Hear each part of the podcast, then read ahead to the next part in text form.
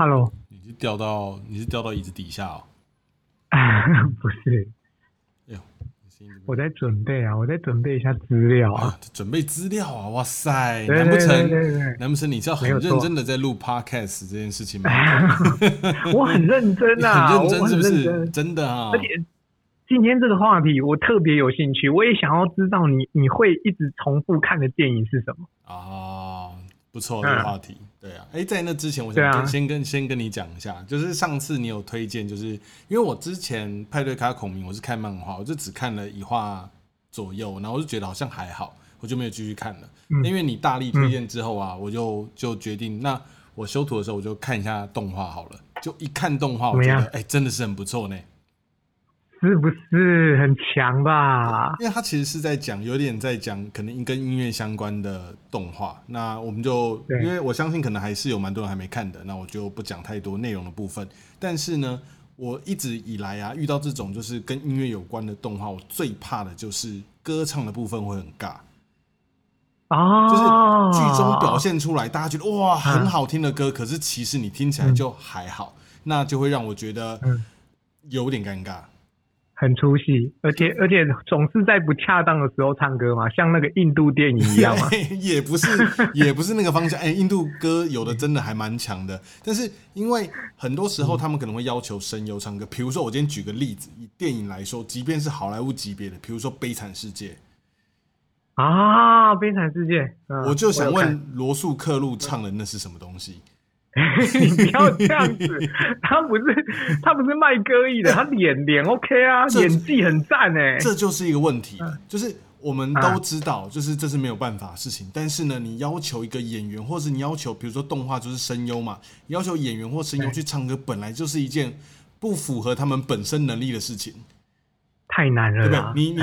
你一个战士把那个力量跟什么都点满了，防御都点满了，你今天说好，你今天就用魔法来打人，智力挂蛋，然后、呃我要用什么魔法，你懂吗？不是说这个人不行。太太屌了吧？不是说他不行哈，不是说他不行，而是你叫他去做一件不是他擅长的事情，然后你再说，哎、我觉得你这个表现的没有很好，我觉得也是有失公允。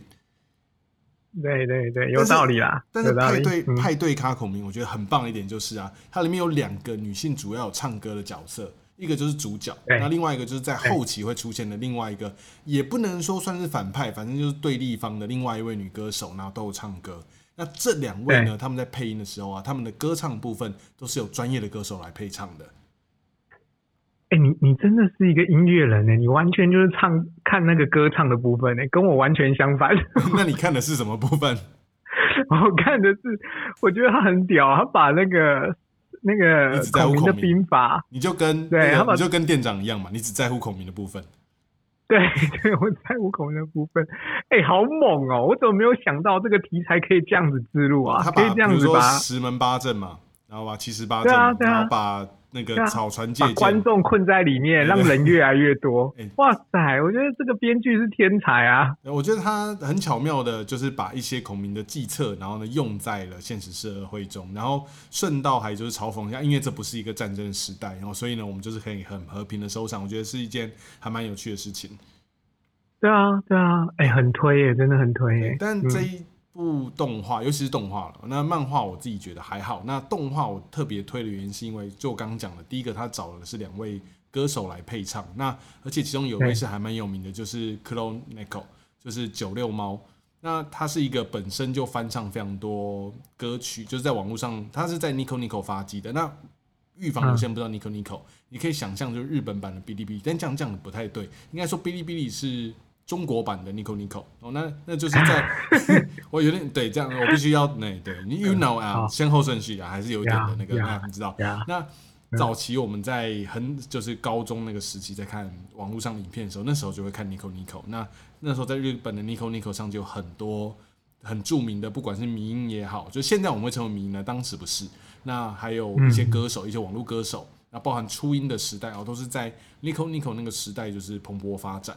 那举个简单的例子，比如说像那个兰兰路，不知道你知不知道？麦当劳哦蓝蓝路对那个那个就是在 Nico Nico 的世界里发生的这样子。那哇塞，你好宅哦，你 怎么这么宅？克罗内口啊，就是九六猫，就是一个就是在 Nico Nico 时代就非常有名的一位歌手，网络歌手这样子。那他来配那个就是这样动漫的角色，我觉得非常非常的适合，然后效果也非常的好。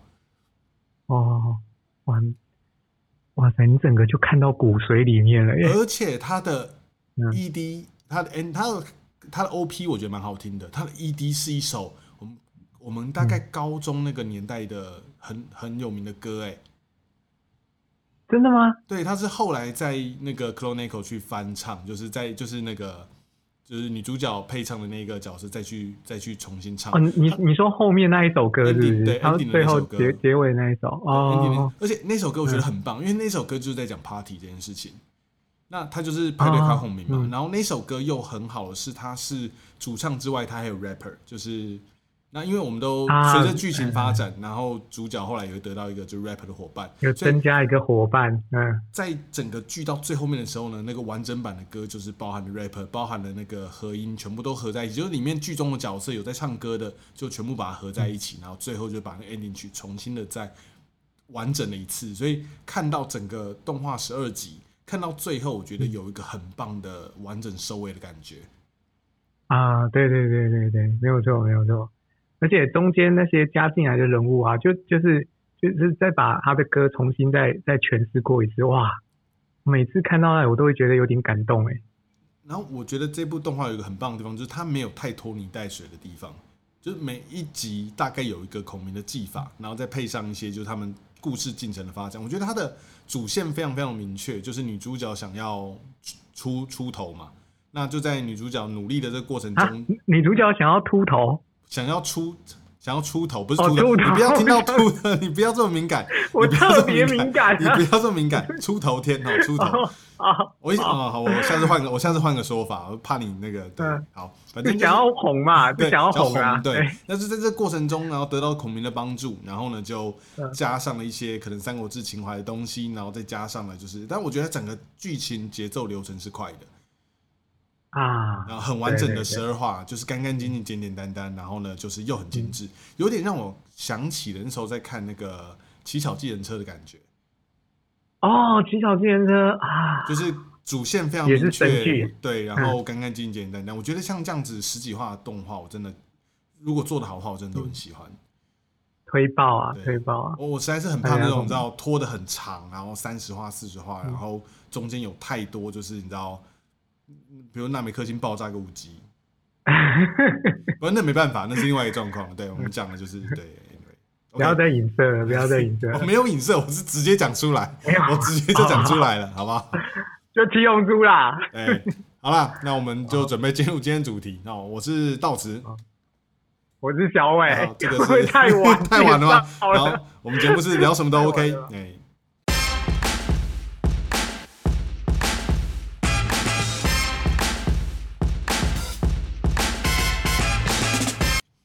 OK，那我们今天要进今天的主题。那今天主题呢，是我们上个礼拜有稍微提过，就是我们想聊一下，就是什么歌曲会让你呃，我在讲什么？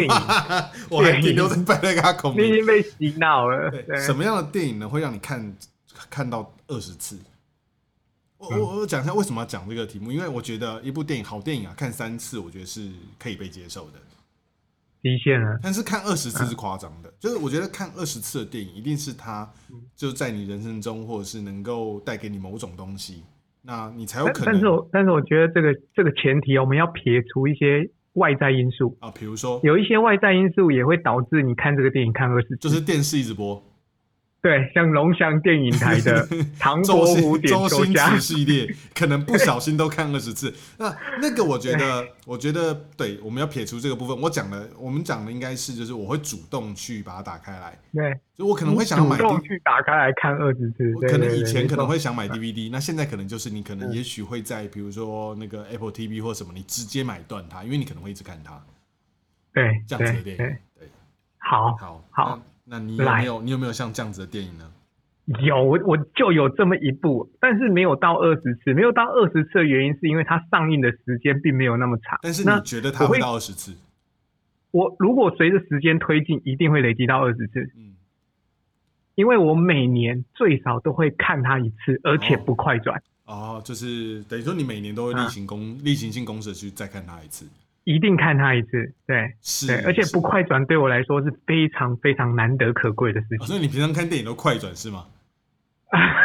没有，我看重播的电影都会快转。哦你想快对，点，就是你，对你，你偶尔想要看一部电影，譬如说最近很红那个呃那个《星际大战》，前一阵子《星际大战》，我就会想要回去看一二三集。啊，你想补可是回忆一下，回忆一下那个过程，对对对对对，回去看的时候，我都是以两倍速的速度在看的。太快了吧？哦，等于说你看欧比王之前，你想要先复习一下原本的剧情，因为你可能有点忘记了。你想这是快速的懒人包式对的哦，就是呃，但呃，嗯你不是看那种 YouTube YouTuber 去解释啊，去那种快速五分钟带你看《星际大战》，你就自己两倍速，对赶快把它自己 review 一次。对，刚刚刚把它看完，但是但是这一部完全没有，我我可以我可以保证，它上电影上映，我我看一下，我看一下电影上映是几年哦，是二零一三年，哦，二零一三他从二零一三年到二零二二年，嗯，所以等于说这九年的时间，我就看了九次。哦，你已经看，我可以很肯定的告诉你对对对，我可以很肯定的告诉你，就是未来的二十年、三十年，我都会每年都看一次，啊，这部电影是感动了，感感动哦，动感动。对对对，看看你有没有看过我会不。会讲完我没看过，有点尴尬？我我我也很担心呢、About Time，真爱每一天。啊，真爱每一天，怎么样我跟你讲，你有没有看过我跟你讲，我真的、我真的没看过。你真的没看过？还要聊吗？还要聊吗？那你可以，你可以，哦，我当我当然知道这部电影，然后这部电影我也知道它非常红。那我没有看这部电影的原因，是因为我觉得它就是一部会催人热泪的电影。哎、是，他是会催人泪泪的电影，就因。为我知道，我知道他是这样子一部电影，然后呢，很不刚好，就是我一直都像这类的电影啊，我都会把它摆着，就是我会觉得好像会有一个时间点我再去看它，可是很尴尬就是啊嗯，我都会找不到那个时间点，你不看感人的电影啊、我不太看感人的电影，我都可是你你有看那个哎、可是你有看那个那个那个什么？那个你的名字的那个，啊，他每一部都蛮感人新海。诚电影，那因为我很喜欢新海诚的画面。哦，因为我在我在看新海诚的电影的时候啊，我其实抽离剧情的，我就是在看他的，他的我是看他的构图，看他的调色，看他怎么去用那个分镜。然后你要你知道，其实新海诚电影啊，就是嗯你的名字算是稍微比较完整架构的，但在你的名字之前的电影啊，我觉得剧情都是有一点片段式的、啊对，，有一点呃，嗯就是对还好。然后呢，对我反而最喜欢的是《炎夜之庭》，我觉得它短短小小的，我觉得就故事还算是完整。但呃，如果你要论剧情，我不会那么推新海诚，但是论画面，我非常喜欢新海诚的电影，所以我在看新海诚的时候，呃，当然会感动，但是呢，但那不是我是感动他的画面，并不是他的剧情。剧情也剧情还是会啦，但是没那么重这样。哎、你这个人真的很缺乏感情哎、哎，真的、真的哎，你等下听到我没什么感情。你等下听到我讲电影，你会觉得更糟糕，就因为我看的电影都非常内心的。好了，我们先我们先聊《真爱每一天》好了。那你啊你你为什么会就是它为什么会是这么对你来说这么重要的一部电影？啊，我跟你讲，我我我对电影的看法，我觉得有一种电影是，呃，不管怎么样，它只要是这种类型的电影，我就一定会去看，而且我会去电影院看。这个电影就是《时空梗》，啊，哎、我讲过很多次，就是我真的很爱时空梗的电影，是，对所以这个电影里面只要有时空梗，我就会去电影院看。嗯对，所以三媒体也是我去电影院看的。然后我看了很多时空梗的电影，就是你想得到的，甚至于绝地大烂片。嗯，蝴蝶效应，当年我才高中，很烂哦，很烂哦，我也是去电影院看的，啊，你就知道我看了多少时空梗的电影。然后时空梗的电影这个东西啊，它只要你处理不好，它就很容易变成一部烂剧。那它很容易出戏啊，对，就它规则规则没有做好的话，就会很可怕。而且你你你，因为你看了很多这种类似的电影，所以基本上啊，你就只要顺。很多人都说啊，看电影就不要这么理性思考啊，不要想什么想什么前因后果，你就顺着它走啊，剧情就自动带你下去就好了，你就会入入戏了。这样没有办法，我跟你讲，真的没有办法。你看了很多，你就会觉得，看这这样子是可以的吗？这不行吧？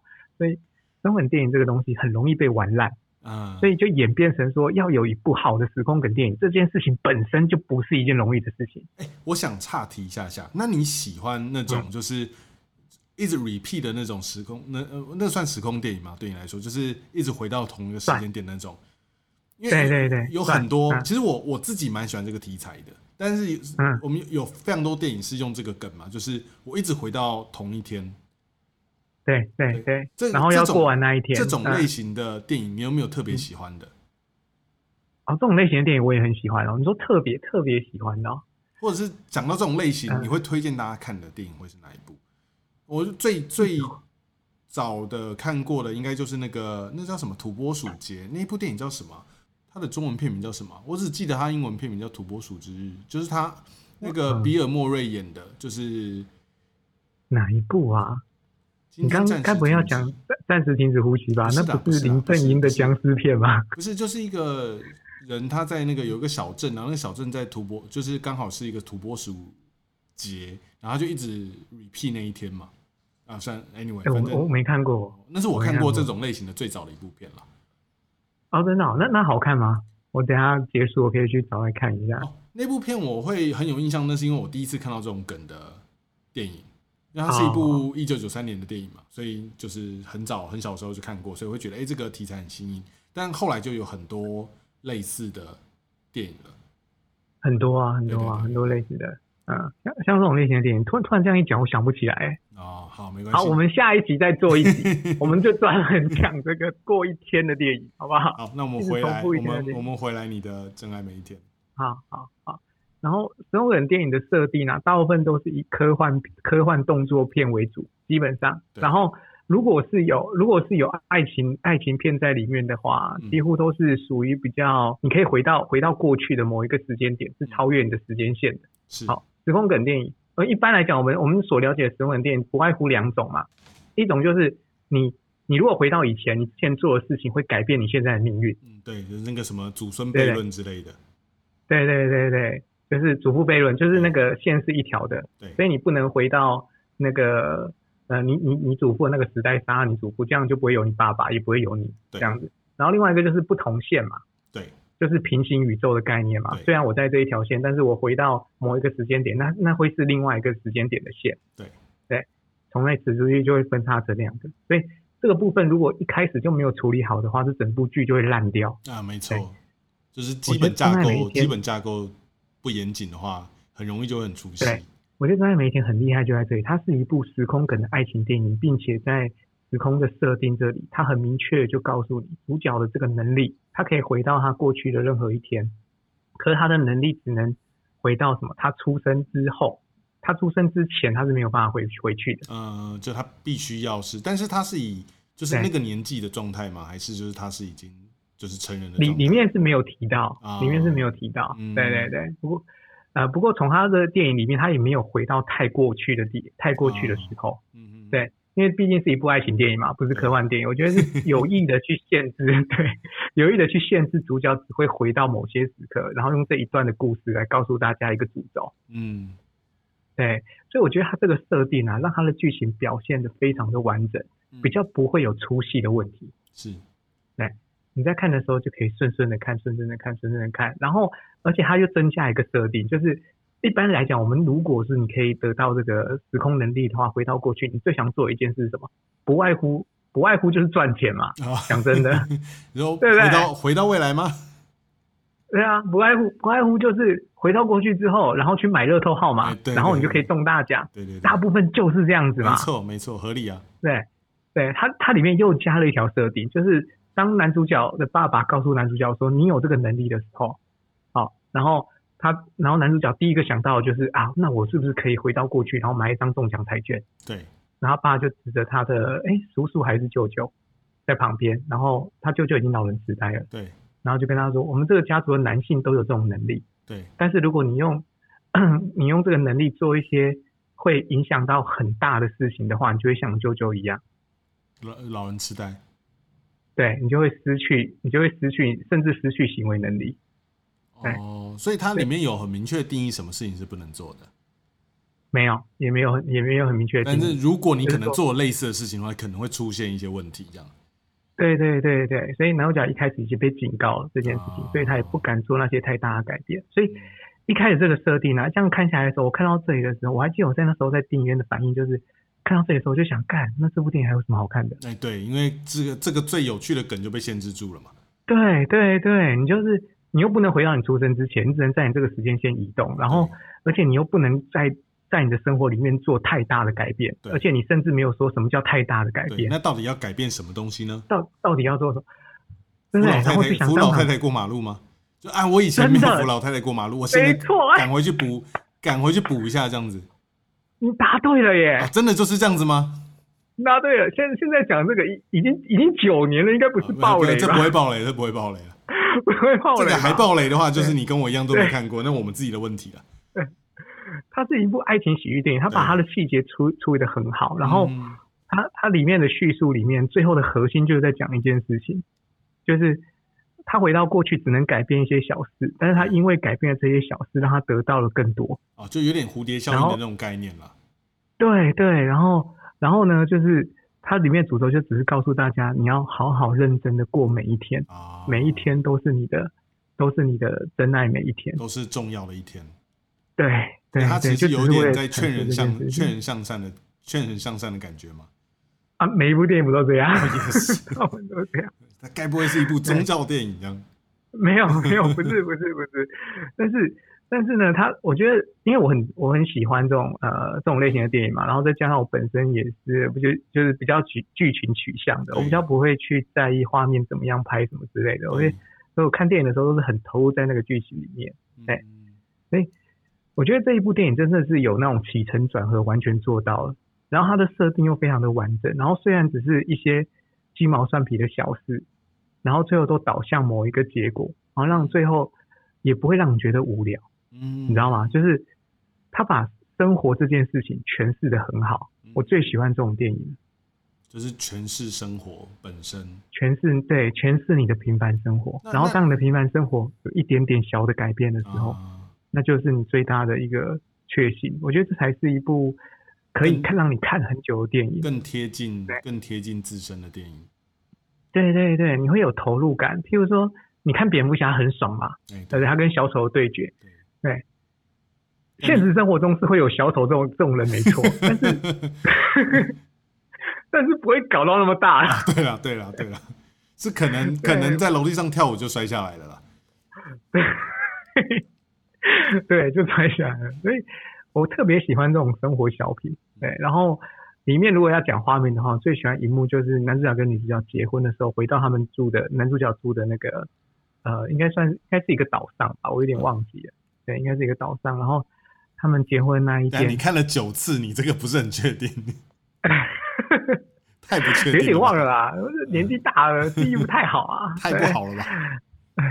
我跟你讲，那那那一天也很棒，就是刚好那一天是台风天，哦，就是风风雨超大的，然后他们在户外办那个户外婚礼，然后每个人都淋湿了，然后在那场婚礼里面，大家就在那边狂吼大叫逃窜，就是非常棒的一部电影，你知道吗？就是那个非常棒的一个一些一个一个画面在那边，然后我就一直看着那个画面之后，就想哇，我真的好想要拍一个下大雨大家还这么嗨的婚礼哦。哦，真的，那感觉很棒。对对，但是没有办法，在台湾应该是不太可能出现这种状况。对，有啦，偶尔还会看到有些摄影师有拍到，像那个我有一位认识的摄影师叫 Pino 黄嘛，他之前就有发过一场婚礼，就是下着大雨，然后大家依然办得很开心。那一般正哦，大常家也很嗨哦。对，一般、一般现实状况就是我们常常会遇到的情况，就是下大雨，大家就雨备就躲到那个可能室内空间。直接到室内啊。对对对，就比较难遇到，嗯就是在户外，然后大家撑着伞下大雨，依然可以就是还蛮开心的画对。然后《真爱每一天》的电影海报就是就是他们那个大婚下大雨的那一幕。嗯对对对，我对那个海报非常的有印象，我觉得那张照片非常的有渲染力，所以我一直对这部电影，我一直都知道这部电影，我也一直都记得这部电影，但是我一直都没有去，一直都不敢去看它，因为我觉得它就是一部要让你哭的电影。啊、呃也还好啦，啊也还好不太会哭啦。对，因为听你这样讲完，我会觉得好像可以看一下。对，因为可能一直把它放在待看清单，一直还没有去看它。看完之后，你就会珍惜你生活中每一件发生的小事，啊，感觉很不对，错。让你多一点人的感情。可恶！哎你你在什么样的情况下会想要去看它？哦，我大概是每年情人节的时候，太悲惨了吧！想想你这辈子到底是一路做错了哪些小事，最后走到这个田地，然后哎呀，如果我可以回头去，回头去拾起那些失去的片段，我就可以走向一个正轨的人生，就不会坐在这个地方，隔着隔着那个台北跟苗栗的距离，两个人在录一个不知道什么东西的 podcast。到底是人生错到什么地步，我们两个沦落到这边在录这个 podcast 附带一提啊，今天是情人节，啊？真的吗我？在跟你录，真的吗？真的吗？今天是情人节吗？真的啊，今天是情人节啊！哎，啊哇，塞，七夕我在跟你录这个，对啊，太惨了吧？那你是不是要问我？你是不是要赶快问我为什么我刚刚才到家？对不对？哎，你难道是你难道是没错啊，你快点问我，快点问我。你你为什么拖了这么晚才到家？你难道有约吗？我刚刚下午去保养车子，车子的公里数到了，哎，哎我下午在保养厂度过了三个小时。超可悲的。没关系啦，没关系啦。哦哦，我跟你我跟你说，我跟你说，里面有一个很有趣的桥段，我突然想到，我以为你要，我跟你说，我跟你说，我这次保养很便宜，没有很贵啊，很贵，真的是是越里程数越多越贵。真的。我想里面里面有一个很有趣的桥段，嗯就是他跟女主角相遇，对，然后他就也是一直万年单身男啦，然后也是他第一次交交女朋友，啊，就是觉得自己很有机会跟对方可以成为男女朋友，但是还不是。啊对，然后他在那个餐厅里面跟他跟那个女主角相遇，可是相遇之后回到家，然后回到家，他的房东是一个呃歌剧的编剧，嗯，对然后他的房东花了一辈子编了一出剧，他觉得要非常非常的成功，可是那一出剧被一个一个演员忘了台词搞砸了，啊，对，然后、嗯、他回去之后看到房东非常的懊恼，嗯，然后如果你是男主角，你会不会选择回到前一天？去跟他然后去提提醒醒，对啊，就感觉好像那个男的不要忘是记这样子，对，对嘛？会嘛？男主角就是一个善良的人嘛，对，对嘛？没错吧？对，他就回去那个，他就回到前一天了，对，然后去提醒他不要忘词了。对，可是这样子一来，他就没有办法跟女主角相遇了。哦，所以你是要去帮助一个人，还是你要为了私欲而让他就是对继续困扰呢？对，没有，他也是帮完之后，他才发现，干，那这样我就没有办法跟女主角。怎么有点傻、啊？结果是很傻吗？对他办完之后才发现这件事情，我觉得很像是我们一般人啊，我们一般人都这样子不会想那么多嘛？你不会考虑那么多？你对啊，说哎不会想那么多对，啊。你就就有件小事你可以去做，你就去做啊。做完之后啊，怎么会变成这样啊？来不及了，对这就是人生啊。对，没有错，所以他就没有跟他那女主角相遇了。然后他后来又想尽办法要接近女主角，但是因为他们在那个原本有有约会的那一个那那一条线里面，他们是很熟的嘛。对，哎但是其实他在那个拯救了他房东之后，提醒那个演员没有忘词之后，他们是根本就不认识的，嗯，哎然后就一直要去跟那个女生搭讪，一直要去认识她，那一段超好笑，对，很赞，值得一看，有得必有失，应该要去看一下。哎，好，那老师你看的电影是什么我想，我想问你，嗯就是呃，除了这个以外啊，有没有一些电影是你很喜欢，可是呢，你不会去看那么多次的？就你可能不会想回头再重看，但你很喜欢的电影。很喜欢的、嗯，啊，有一部电影也是时空梗的，那一部我也很喜欢，但是我至今还没有看第二次，因为那一部电影有点沉重。啊，对我我想讲的就是很多电影可能我们很喜欢，可是因为它很沉重，所以即便你很喜欢，但是你不会一直去重看它。对对，所以也不会去。哦，可是王家叫什么？好像叫什么《超时空拦截》吗？哦，对对，就是《超时空拦截就是这一部。对，就是这一部讲它是。在讲什么的啊？它算是被低估的一部好片啊。哎那个时间轮回里面有一个叫衔衔尾蛇的概念，你知道吗？哼，就是就是咬自己，衔尾蛇就是咬自己绕一圈咬咬自己尾巴的蛇嘛。对，咬自己尾巴。IMDB 有七点四分呢，那其实蛮高的欸。哦，这是这算高分啊？哎、我我跟我就我自己在看 IMDB 的分数啊，基本上七分的我七分，呃，应该说六点八以上我都会看。就如果我、哦我可能有两部片在选，那如果我会我会看一下嗯 IMDB 的分数。那我觉得七分上下都是我喜欢的。我知道一般很强的片都是八以上嘛，可是其实我还蛮喜欢。其实一般七上下的我都还蛮喜欢的。哦，哎，我觉得，哎，老师，我我跟你讲哦，我觉得《超时空拦截》这一部很适合你看，哦，真的吗？他完全没有任何感情。可恶！所以他超赞的他主要是在讲什么？